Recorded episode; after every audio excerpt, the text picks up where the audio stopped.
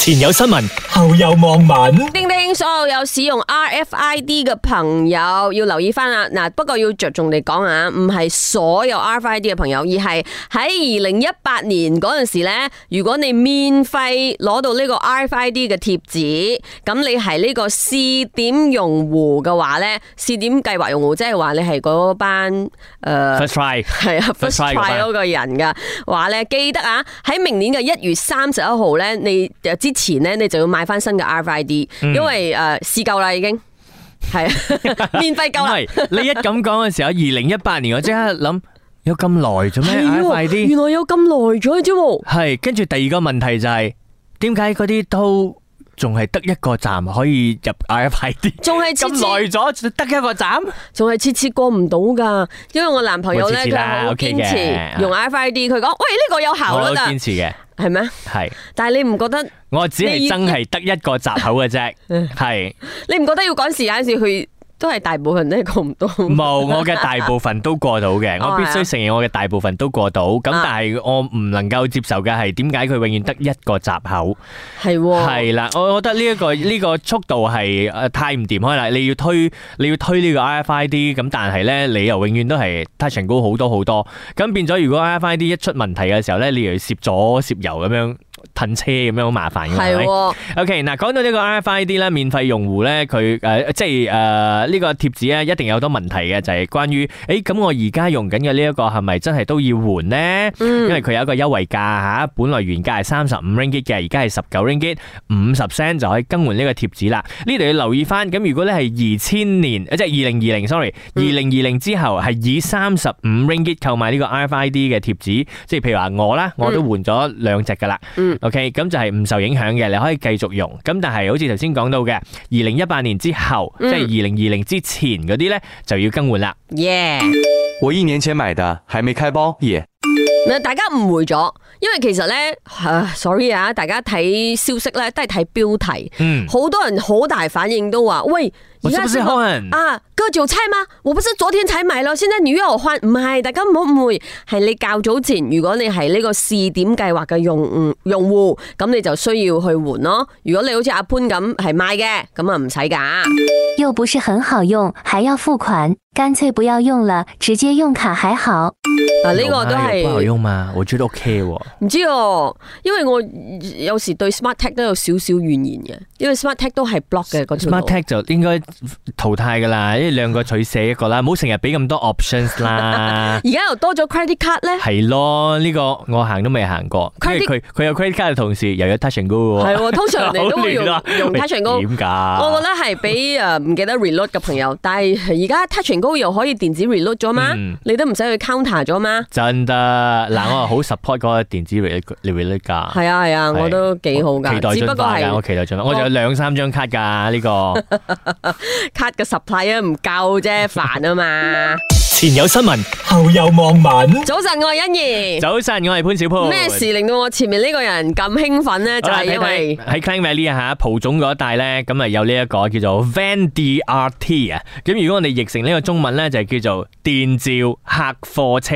貨車冇錯，係當一講呢個中文名嘅時候，你會想錯冇呢架車，你唔會想錯噶 咯。呢個係同交通可部唔可嘅以有啲靚啲嘅名啊？交通你知部嘛嘅誒 branding 部門嚇，稍微溝通下先。呢位誒大交通部話冇誒點講咧，冇推廣啊嘛，我哋幫手推廣下。嗯，嗱，嗯其中咧就係針對翻啊喺雪龍區咧，其實都誒繁忙啦、塞車啦，咁啊跟住有咗 LRT、MRT 之後咧，大家都會諗緊，哇，有冇搞錯又唔方便，跟住又冇白經，咁有咩方法可以解決啊？又於是乎咧就有咗呢一個誒，即係誒 Selangor Mobility，係咁啊推出咗呢個誒 Van DRT 嘅，冇錯咁啊電召客貨車啦，主要咧就係載大家咧上上落落去一啲誒公共交通嘅地方啦。係咁而家係試跑三個月嘅，二十號嗰時正式開跑啊！咁啊情況係點呢？誒、好簡單嘅，就係兩溝。你要去個 app 嗰度 download 個 app，然後去 book，咁啊兩蚊嘅啫。咁啊啊，剩餘嘅費用咧係政府會會承擔嘅喎。所以你話兩蚊喎係咪係非常之值得呢？而且咧，我中意呢個宏源啊，就係、雪州行政議員黃士慳啊，佢有講，其實呢個係完善公共系統嘅第一同埋最後一里路，哇，幾緊要啊！我唔信係最後一里啦。你又日潑人冷水，唔係，我講事實嗱，我分析下啦吓，啊我作為一個啊诶 MRT LRT 嘅呢個擁戴熱愛者係啦，咁呢樣嘢係唔會幫到我噶啦。首先第一個問題，我睇到嘅咧就係呢一架首先诶，呃因為佢有相出嚟開啊吓，係咁我其實係我自己作為一個馬路使用者，我揸車咁其實我都好少見到呢一架車嘅。咁佢係有即係誒、呃、紅橙色咁樣啦，即係白色嘅架 van 啦，紅橙色，跟住寫住 track rights。OK，咁呢個 track rights 咧，你俾兩蚊就可以上去噶啦。咁你而家目前見到喺啊蒲總嗰一帶咧，就係會有呢樣嘢嘅，你自己可以試下。因為其實蒲總嘅 MRT 都相當之完善嘅。咁但係佢面對住一個問題咧，就係唔係話有咗呢個 track rights 啊，嗯，蒲總就唔會塞車。係啊，第二個問題，你有冇開一條路係專俾 track rights？就好似而家我哋講啊，啊即係 K L 其實有一啲路段呢，就係咩呢？啊係俾巴士專用嘅，係。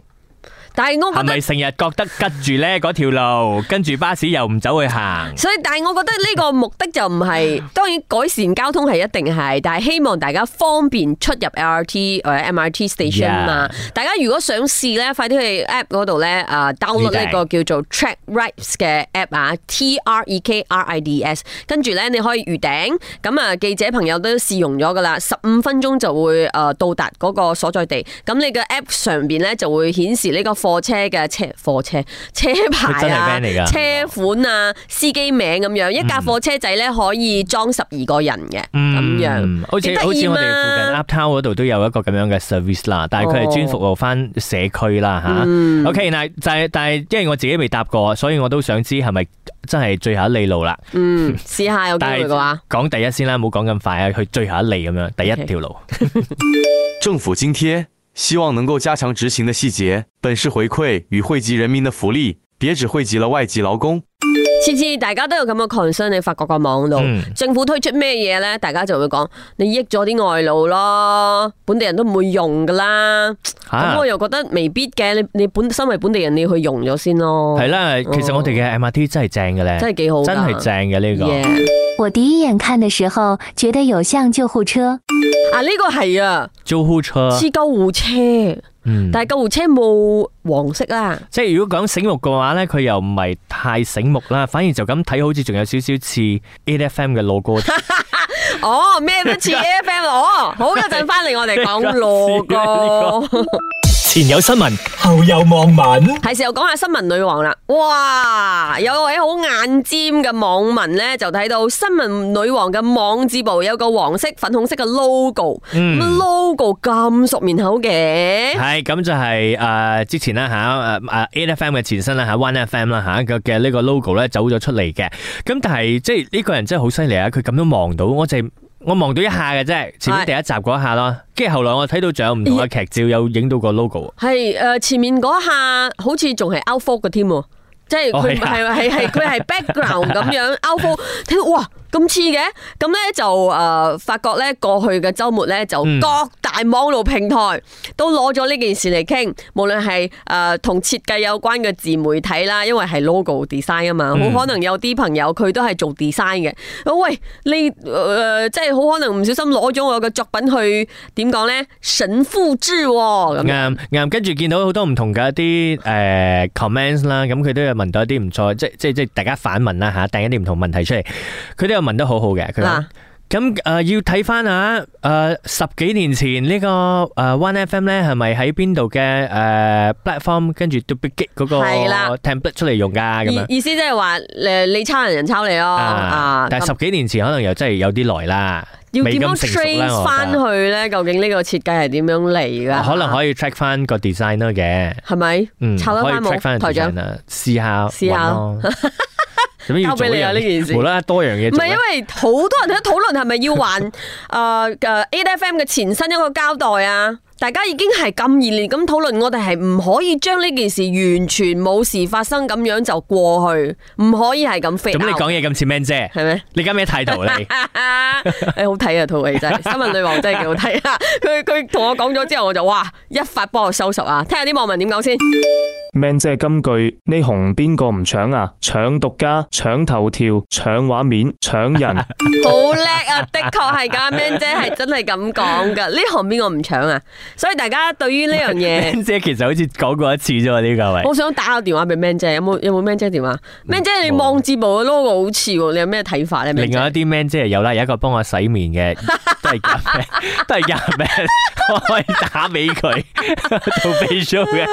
OK OK，拜托，那个 logo 是旧的，已经没再用了。现在大家要记住的是 E I G H T 8 F M。